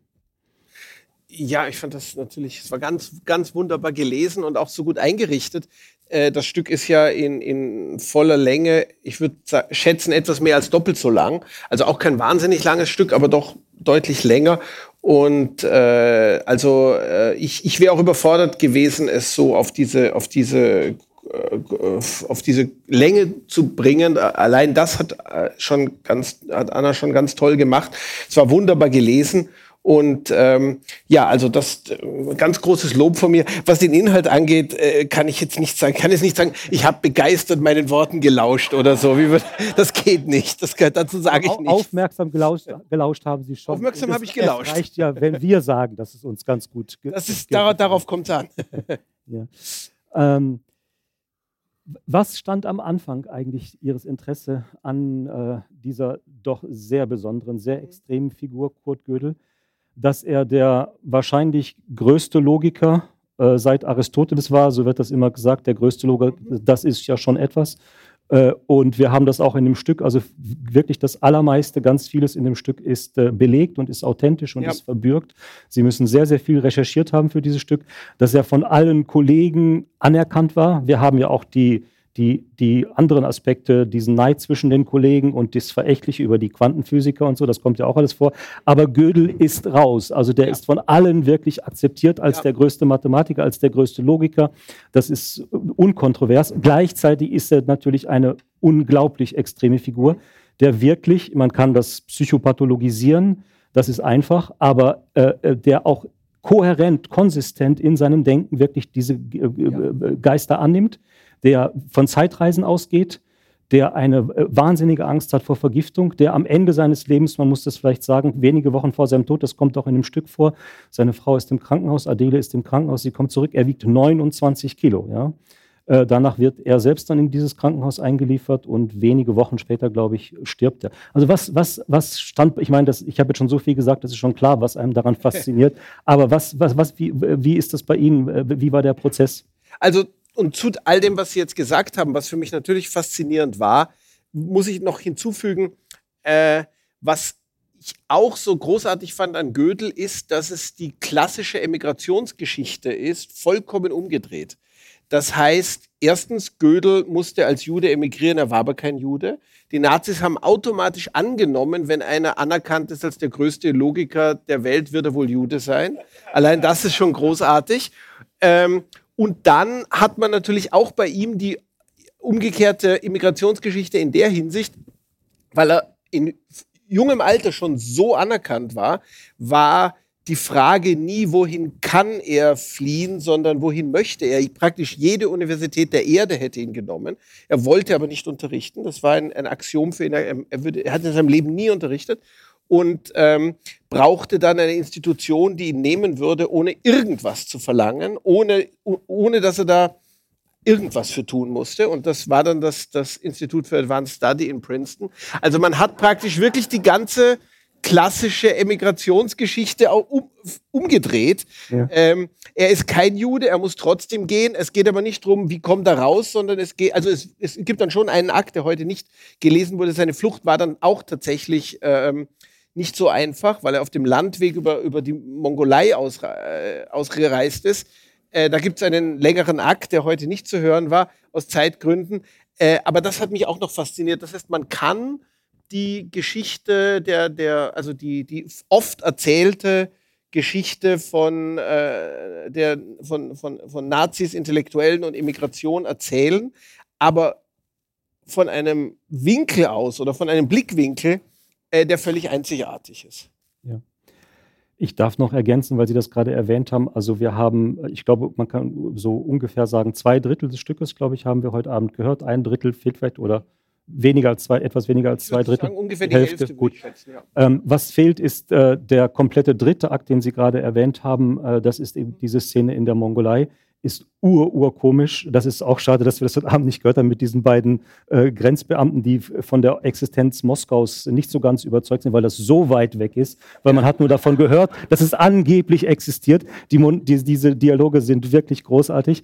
Und Gödel ist natürlich gerade in diesem Teil ist er wirklich, also ich würde sagen, also eine unglaublich coole Socke, ja. weil sie sitzen in, sie sitzen fest im Schnee und der Zug droht abzufahren und man hat diese Schwierigkeiten und Adele ist natürlich tief besorgt, weil man dann sitzt man in der Mongolei und wie kommt man jemals wieder aus der und Gödel sagt dann na ja, Raum und Zeit werden überschätzt und das ändert nichts an deiner Definition und natürlich ist es dann so, dass der Zug wieder zurückkommt, also bei Gödel fahren alle Zug, Züge eh im Kreis und das ändert sich. Das ist ein wunderschönes Kapitel. Stellt sich dann auch raus, dass er im richtigen Moment stellt sich raus, dass er Russisch kann.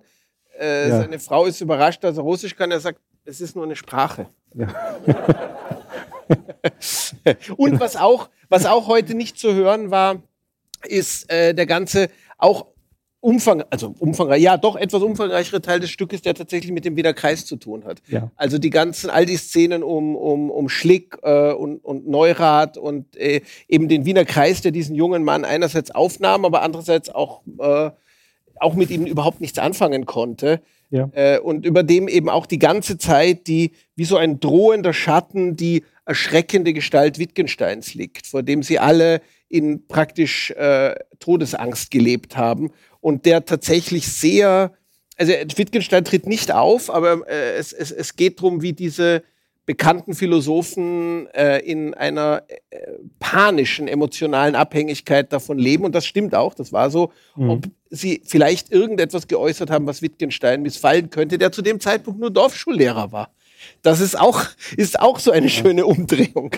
Das ist sehr schön, dass Sie das sagen. Ich hatte eine Frage an Sie vorbereitet, die wirklich fast genauso formuliert. Die hieß nämlich, es geht um die zwei Steine, dieses Stück auch sehr viel. Der eine ist der Wittgenstein und der andere ist der Einstein. Und der Wittgenstein kommt überhaupt nicht vor, aber dessen kräftiger Schatten sch sch wirklich schwebt über diesem ganzen Stück. Und Einstein ist ja sowas wie die zweite ähm, Hau Hauptfigur des, des Stückes. Was finde ich auch eine sehr lustige Verdrehung ist, weil wir haben dieses ikonische Einstein-Bild. Äh, sie, das wird ja, kommt ja, im Stück auch wunderbar beschrieben. Also der Einstein mit diesen wehenden Haaren, äh, der ebenso aussieht, wie aussieht, wie dieser, wie dieser gutmütige Opa. Äh, und wir haben das, so dieses ikonische Bild dieses verrückten Wissenschaftlers, dieses etwas verrückten, positiv verrückten Wissenschaftlers, genau das ist Einstein. Und hier im Stück, was ist er hier im Stück? Hier ist er der, der absolute Normalo, weil mit, mit Gödel, da kann er natürlich, er ist derjenige, der das Ja. Gespräch immer wie wieder in die Ebene der Banalitäten des Alltags zurückbringen muss, zwangsläufig. Und was auch sehr schön ist und was auch eine wichtige Rolle spielt in diesem Stück ist, dass Gödel ist ja so ganz nebenbei auch noch in die Politikgeschichte eingegangen. Das haben Sie auch ja sehr schön be bearbeitet. Dafür gibt es einen eigenen Wort, äh, einen eigenen Begriff, Gödels Loophole. Vielleicht wollen Man Sie. weiß nicht, was es war. Genau. Also äh, Gödel hat tatsächlich, in Wirklichkeit war es so, dass Gödel äh, zur Einbürgerungsprüfung kam äh, und Einstein war sein Zeuge. Und der Richter hat ihn tatsächlich gefragt, äh, also Sie sind aus Europa geflohen und Gödel sagte ja. Und der Richter sagte tatsächlich, weil es dort eine Diktatur gibt. Und Gödel sagte ja. Und der Richter fragte, kann das in Amerika auch geben? Und Gödel sagte ja. Ich habe einen, einen Fehler in der Verfassung gefunden, den man ausnützen könnte. Und dann hat Einstein schnell, weil schlechte Stimmung aufkam, äh, den Richter abgelenkt und dann ging dieser Moment vorbei. Und was jetzt sehr interessant ist, also aus, ähm, das ist eine Geschichte, die über die 40, 50 Jahre danach immer mal wieder als launige Anekdote übermittelt wurde. Und jetzt, nicht allzu überraschenderweise, so um das Jahr 2016 herum, haben Leute sich an diese Anekdote erinnert und äh, haben äh, mit dem Nachlass, äh, mit dem Nachlassverwalter, ist glaube ich der falsche Ausdruck, also dem, dem Mann, der den Estate betreut, ein, ein selbst ein bedeutender ja. äh, Mathematiker namens, ist einige Jahre her, dass ich das recherchiert habe, aber ähm, Strawson, der auch äh, ein, die, best, die beste und einzige gute Gödel-Biografie geschrieben hat, jedenfalls Kontakt aufgenommen und gesagt, was, weiß man das eigentlich? Weiß man eigentlich, was dieses Loophole war? Und äh, die Antwort, die auch tatsächlich ernüchternd ist, aber dann auch viel über die Realität des Wissenschaftsbetriebs aussagt, war, mhm. Soweit sind wir überhaupt noch nicht bei der Erschließung des Nachlasses gekommen. Äh, man ist, hat gerade mal, denn er ist erst, ich glaube, 77 gestorben, man hat gerade mal angefangen, den Nachlass zu erschließen. Aber bei den Tagebüchern zur Zeit seiner Einbürgerung, bei den Notizbüchern ist man noch lange nicht. Also das heißt, ähm, das Loophole bleibt äh, man weiß, man weiß nicht, was er gesehen hat. Man kann jetzt natürlich, also sagen wir mal, die Wirklichkeit hat uns einige Möglichkeiten gezeigt, mhm. Was es gewesen sein könnte, die er gesehen hat. Also äh, äh, es wäre lustig zu denken, wenn, wenn, wenn Rudi Giuliani auf das gleiche Loophole gekommen wäre. Die Sache mit der Vizepräsident äh, könnte die Stimmen abweisen, was wir alle gesehen haben. Aber man weiß es nicht. Man wird es aber irgendwann wahrscheinlich wissen. Mhm.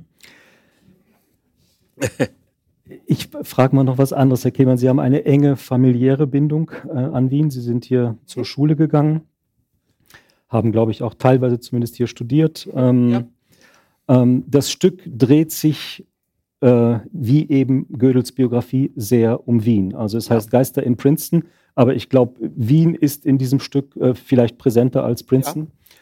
Ja. Ähm, Sie haben gerade auch kurz den ganzen Hintergrund schon erwähnt. Der Wiener Kreis dieser Zeit, äh, wenn ich das übrigens sagen darf, Moritz Schlick, kommt höchst unsympathisch in diesem Stu Stück rüber. Ist leider so, ja. Ja, da sind wir uns einig, ja, ja. das ist sehr unsympathisch. Ja. Ähm, was auch immer äh, äh, äh da bei Ihnen mit Schlick nicht funktioniert hat. Äh, das ist mir nur aufgefallen. Äh, wichtig ist ja, glaube ich, biografisch für ähm, ähm, Gödel diese Wiener Zeit einfach.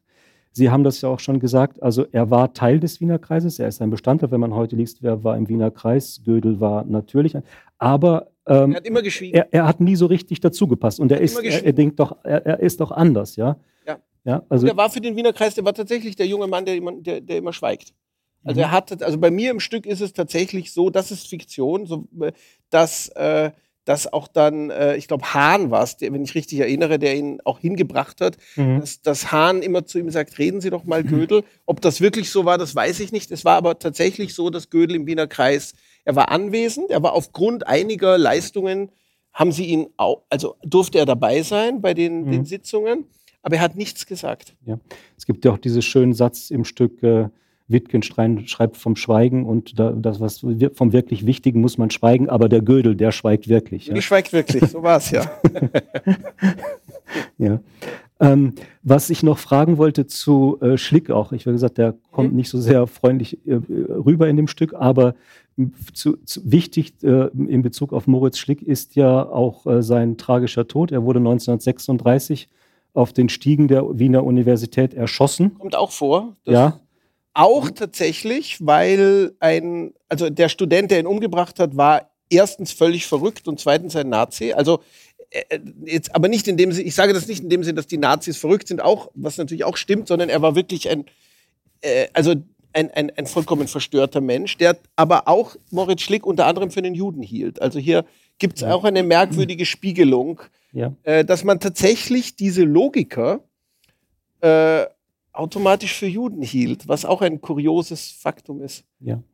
Das war mal eigentlich meine Frage, weil das ist genau dieser, eigentlich dieser zeitgeschichtliche Hintergrund Wien der 20er Jahre, Wien der 30er Jahre, wo sich genau diese Bewegung entwickelt. Und hier haben wir wirklich das ja.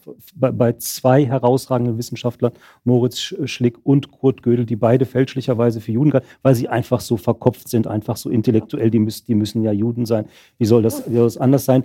Und beim, im Falle Nellböck, das ist der Attentäter, der frühere Student von Schlick, gab es dann ja eine Geschichte, dass es angeblich ein Eifersuchtsdrama war, aber in der Tat, was dort mitschwang, war ein ein, ein antisemitischer äh, Hintergrund. Also soweit man das rekonstruieren kann, war er tatsächlich, es war ein hochgradig äh, paranoid schizophrener Mensch und ähm, die, die, die Schraube dreht sich dann noch eine Wendung der Ironie weiter. Er wurde dann aber sofort freigelassen nach, dem, nach dem, dem Anschluss Österreichs, mhm. weil er ja nur einen, nur unter Anführungszeichen einen Juden umgebracht hatte was erstens natürlich abscheulich ist als Freilassungsgrund, aber zweitens auch unwahr. Hm. Denn Schlick war kein Jude. ja. Ich komme jetzt nochmal zu einem Thema, das wirklich ganz zentral ist und das wir, glaube ich, darüber sprechen sollten. Das ist äh, dieses, dieses große Motiv ähm, der, der Zeitreisen. Mhm. Ähm, ich schiebe hypothetisch gesprochen ein paar Millionen Sterne hier und dorthin, ich fliege ein paar Jahre umher und dann stehe ich vor meinem verstorbenen Vater. Das ist harte Physik. Wir haben das gerade gehört im Stück, das kommt diese, diese Zeile kommt das vor als Satz von Gödel.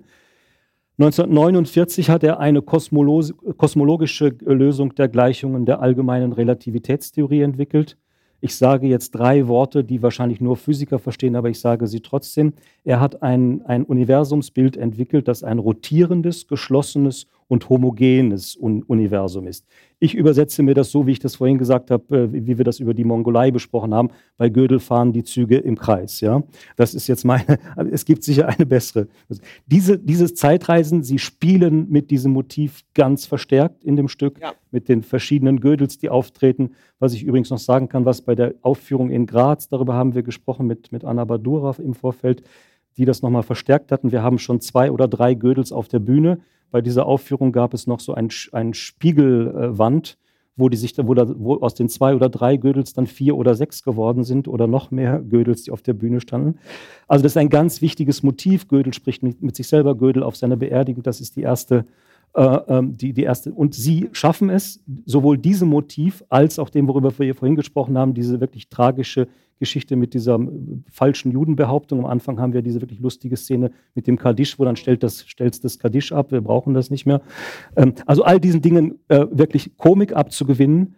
Aber wie haben Sie trotzdem versucht, dieser Herausforderung zu begegnen, dramaturgisch, dass man so etwas wie Zeitreisen, ich stelle mir vor, das muss eine unglaubliche Imaginationskraft. Äh, naja, in dem Fall war es eigentlich eine Hilfe, weil äh, ich wollte ja nicht äh, ein Leben, also wenn man, wenn man eine Idee hat, eine künstlerische, dann ist ja immer, es geht immer der Inhalt und die Form zusammen. Es kommt immer zusammen eine Idee, was man erzählen möchte, zusammen mit einer Idee, wie man es erzählen möchte. Und nur wenn die Idee, wie man es erzählen möchte, irgendwie interessant oder ja, äh, ja, einen mit Interesse, einen selber mit Interesse erfüllt, mhm. nur dann macht man etwas daraus. Und ähm, bei Gödel war es tatsächlich so, also von Anfang an, die Idee, ich möchte was über Gödel schreiben, ähm, ging von Anfang an einher mit dem Umstand, weil er selber so eine äh, faszinierende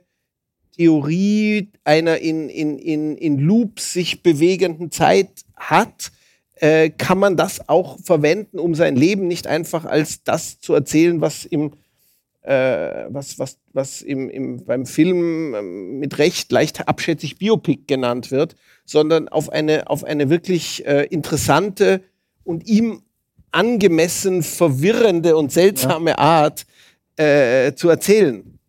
Und also insofern war das nicht etwas, was später dazu kam, sondern das war von Anfang an äh, äh, Teil der Idee, äh, dass das nur und, und dann kommen natürlich, kommt natürlich die Idee mit diesen verschiedenen äh, Gödels, die auftreten, wobei ich eben auch denke, das ist natürlich nicht leicht zu machen im Theater, zwei Personen identisch auf der Bühne stehen zu haben. Aber gerade deswegen ist es auch reizvoll und interessant. Und Anna hat das auch ganz wunderbar gelöst damals.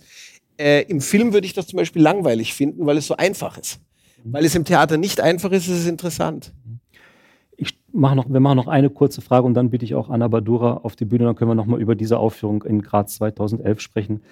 Ähm, Sie haben es mit den Wissenschaftlern, also Misha Glenny hat eingangs erwähnt, äh, den, der groß, ihr großer Erfolg, der Roman Die Vermessung der Welt. Da geht es um Karl Friedrich Gauss und Alexander von Humboldt.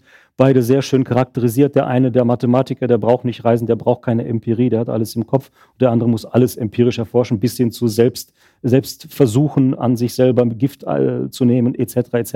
Sehr schöne, sehr schön klassisch aufgespannt. Hier haben wir Gödel und Einstein in ihren beiden verschiedenen Theorien auch sehr schön entwickelt und dann nochmal beide in der Gegenwendung gegen die Quantenphysik mit dem schönen Satz von, von Einstein, Gott würfelt nicht, weil das machen, das ist das, was die Quantenphysiker machen. Äh, wo, woher kommt diese große Faszination für die Wissenschaftler? In einem Interview für den Standard haben Sie jetzt gerade gesagt, Sie interessieren sich eigentlich nicht für Mathematik, sondern für Mathematiker. Ein bisschen stimmt das, wobei ich dazu sagen muss, also es war ja so, äh, ich hätte mich nach der Vermessung der Welt nicht getraut, noch einen Roman über einen oder zwei oder drei äh, Wissenschaftler zu schreiben. Äh, das hätte in dem Moment wie ein, äh, ja, wie ein, nicht unbedingt selbst Plagiat, aber zumindest zu einfach gewirkt. Also würde ich ein Rezept immer wieder durchziehen als, als Autor. Aber ich dachte, ich, mich hat Gödel so fasziniert und ich hatte schon lange über Gödel schreiben wollen. Und dann kam eben immer wieder diese Frage an mich heran, ob ich ein Theaterstück schreiben möchte, ob ich das nicht mal versuche. Und ich bin auch in gewisser Weise, hat mich die Vermessung der Welt natürlich auch befreit, mehr Sachen zu versuchen mhm. äh, und auszuprobieren. Und, und äh, ich dachte dann tatsächlich, ich würde nie jetzt mich trauen, nach der Vermessung der Welt einen Roman über Gödel zu schreiben. Das ist bei allem Unterschied doch zu nahe dran. Aber mit dem Wechsel der Gattung, mit dem Wechsel zur Bühne, da darf ich vielleicht noch einmal einen Wissenschaftler. Und ich habe es ja auch seither so nicht gemacht. Also man könnte jetzt sagen, in, in Till gibt es Athanasius Kircher, aber das ja. ist nicht wirklich ein Wissenschaftler. Das ist mehr ein barocker, wenn man so will, Gelehrter oder Magier und er ist auch nur eine Nebenfigur. Ähm, also ich dachte tatsächlich, einmal mache ich es noch und es ist eigentlich auch so geblieben. Hm. Danke. Anna, darf ich dich auch dazu bitten? Anna Badura. Hallo.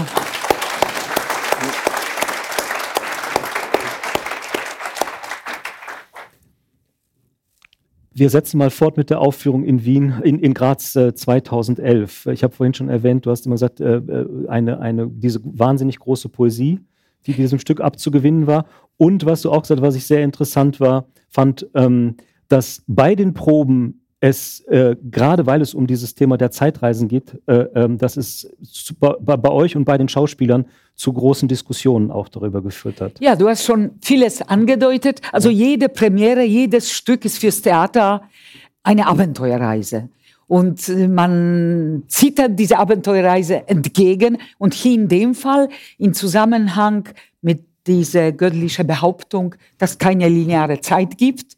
Ähm, wahrscheinlich ist das menschliche Gehirn in seinen Augen zu unfähig dazu, um irgendwie andere Realität in die Augen zu gucken und Elemente der Quantenphysik, die in äh, Daniels äh, Text ganz stark vorhanden sind, haben uns natürlich von ganz bestimmten Herausforderungen gestellt, auch eine ganz bestimmte Abenteuerreise angeregt. Wir haben in Vorbereitung schon ganz viele Wissenschaftler eingeladen, Quantenphysiker und Leute, die sich in der Tat dazu geäußert haben. Unsere Schauspieler haben zum Beispiel unterschiedliche Zeitbegriffe untersucht. Da hat jemand gefunden, eine Schauspielerin, die Adele spielte, äh, dass in Australien ein Volk gab, ein heimischer Volk, für den, für den die Zukunft völlig unwichtig war, irgendwo hinten dunkel, hinten her und Vergangenheit vor einem stand, ganz strahlend und toll. Also das heißt, das hat uns angeregt, dieser Text hat uns unvorstellbar angeregt, um wirklich bestimmte Denkgrenzen, bestimmte Wahrnehmung so ein bisschen zu hinterfragen und die Grenzen zu durchbrechen. Und wir standen natürlich von einem, von einer wahnsinnigen Aufgabe, das was Daniel gerade sagte, Inhalt, in dem Fall für uns Stück, Text, und wie setzt man das um? Wir wussten nur eins, es darf nicht in verstaubten Samtvorhängen stattfinden. Das wussten wir. Gleichzeitig aber wollten wir dem Publikum diese unglaubliche Poesie, du hast dieses Wort benutzt, für uns war das ein ganz großes Thema, dass wir plötzlich die harte moderne Physik im Begriff von Quantenphysik, für das größte, für die größte Poesie unserer Zeit äh, verstanden haben. Das heißt, dass plötzlich Wissenschaft und das Poetische, was zum Träumen anregt, wurden plötzlich eins. Das hat uns wirklich bei Proben derartig angetörnt, äh, dass wir, gut, aber es war die Aufgabe, wie tun.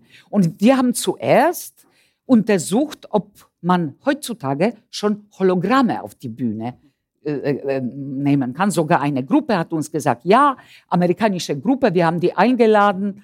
Es hat sich herausgestellt, wir konnten nur Mickey Mouse anbieten, in ganz kleinen. Wir wollten aber Gödel. Wir wollten, dass der Schauspieler, der Gödel spielt, wirklich abgebildet wird. Mhm. Dann haben wir das anderes gemacht.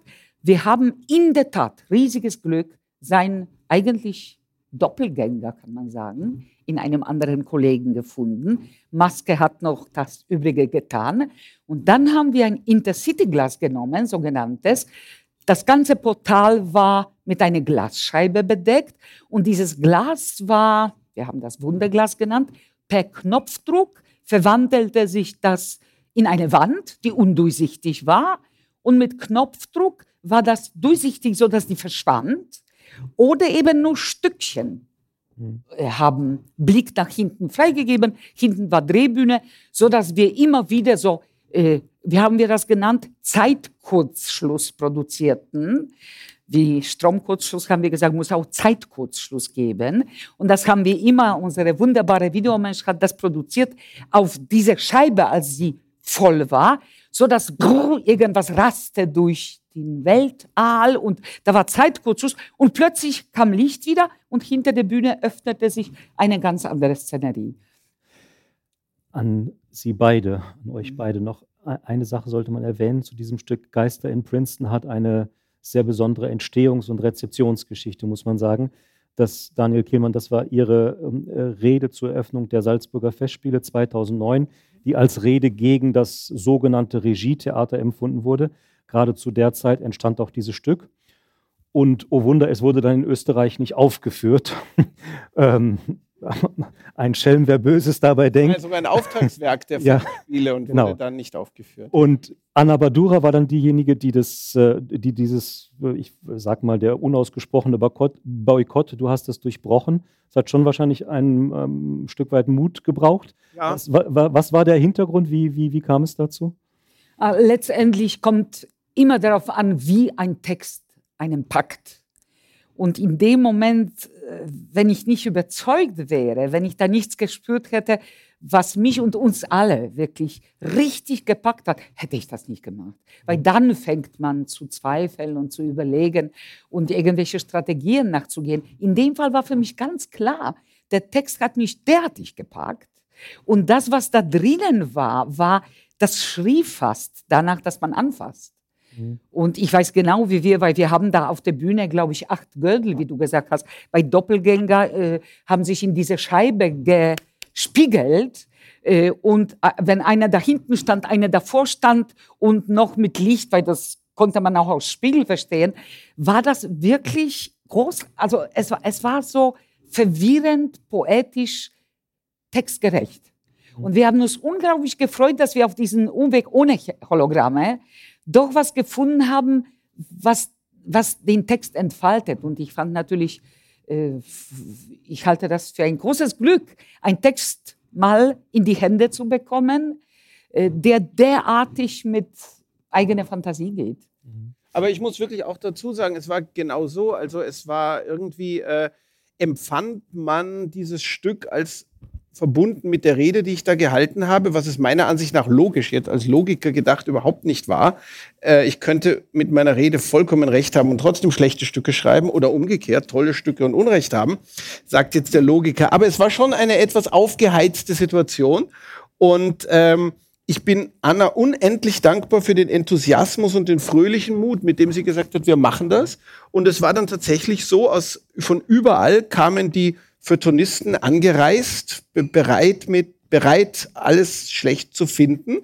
Und die Aufführung war so wunderbar, dass es überhaupt keine negativen Reaktionen gab, was mir nachher nie wieder passiert ist. Und es war ein, ein, ein absoluter, wunderbarer Triumph und ich bin dir ewig dankbar dafür. Und die Aufführung hat abgeräumt, das hatten wir schon. Das war die so eine fantastische sind gepurzelt. Ja. ähm, ich, ich sehe untrügliche Zeichen, dass wir schon am Ende sind oder eigentlich schon darüber hinaus sind.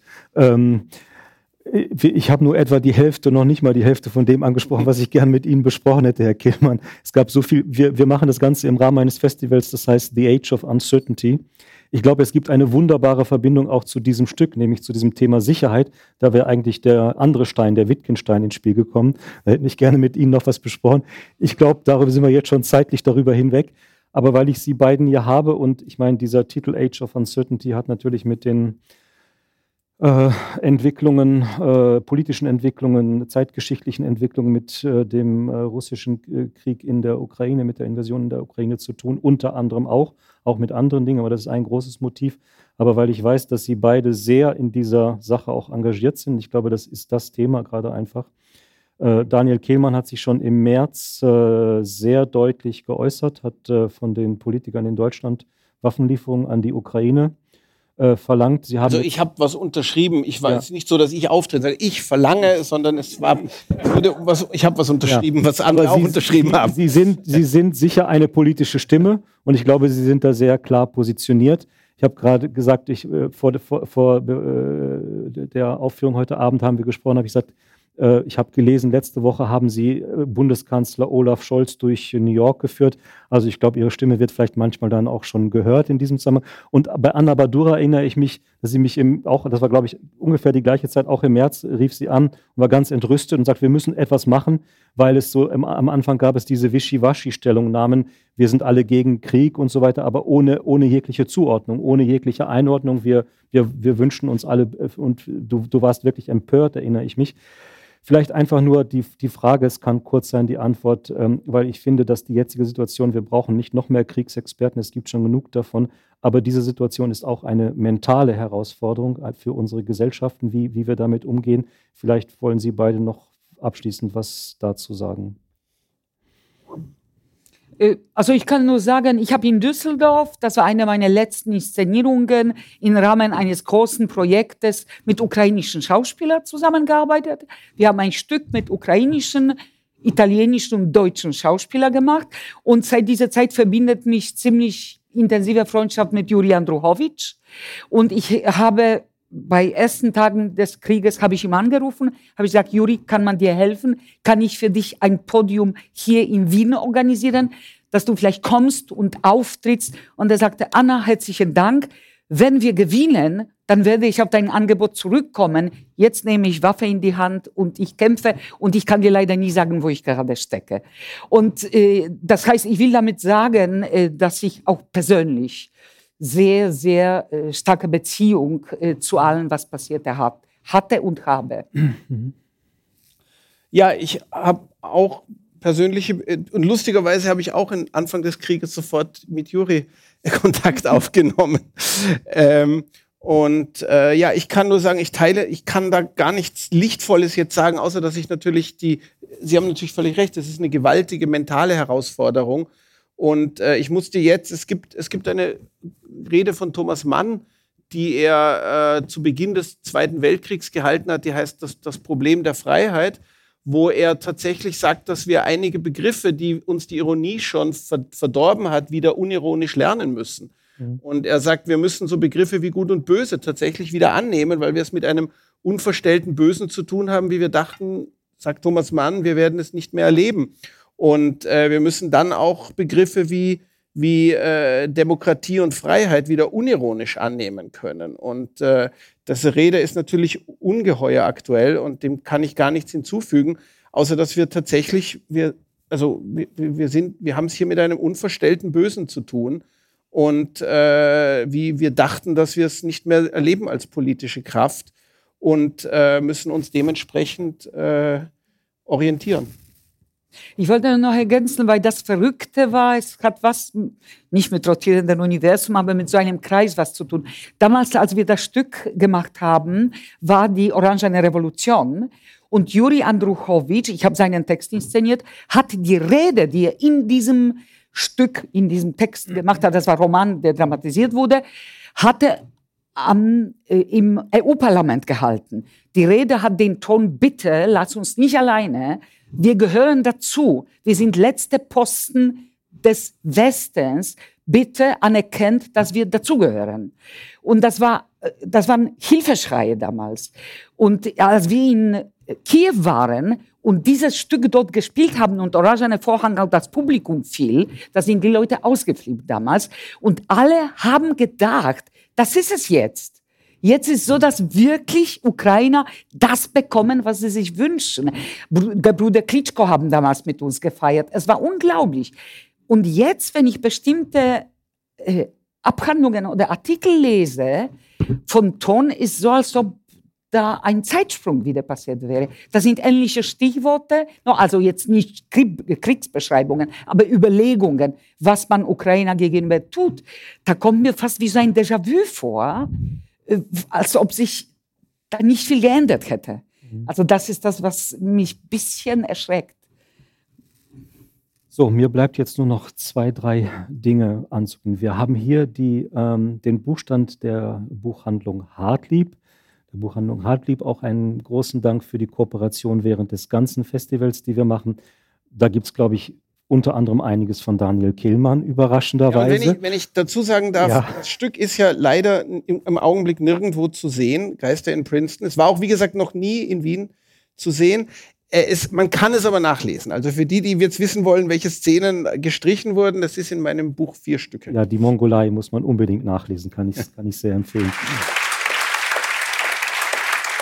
Das war ein Gespräch mit dem Schriftsteller Daniel Kehlmann und Regisseurin Anna Badora, das Ludwig Hagedorn vom Institut für die Wissenschaften von Menschen geführt hat, nach einer szenischen Lesung im Rahmen des Humanity Festivals am 30.09.2022. Bei den Veranstaltern bedanke ich mich sehr herzlich für die Zusammenarbeit. Ich verabschiede mich von allen, die uns auf UKW hören. Theater und Politik, das gehört im Falter zusammen. Ist ein Abonnement des Falter eine gute Entscheidung. Auch Geschenksabos können Sie sich überlegen. Alle Informationen gibt es im Internet unter der Adresse abo.falter.at. Ursula Winterauer hat Designation gestaltet, Philipp Dietrich betreut die Audiotechnik im Falter. Ich verabschiede mich bis zur nächsten Sendung.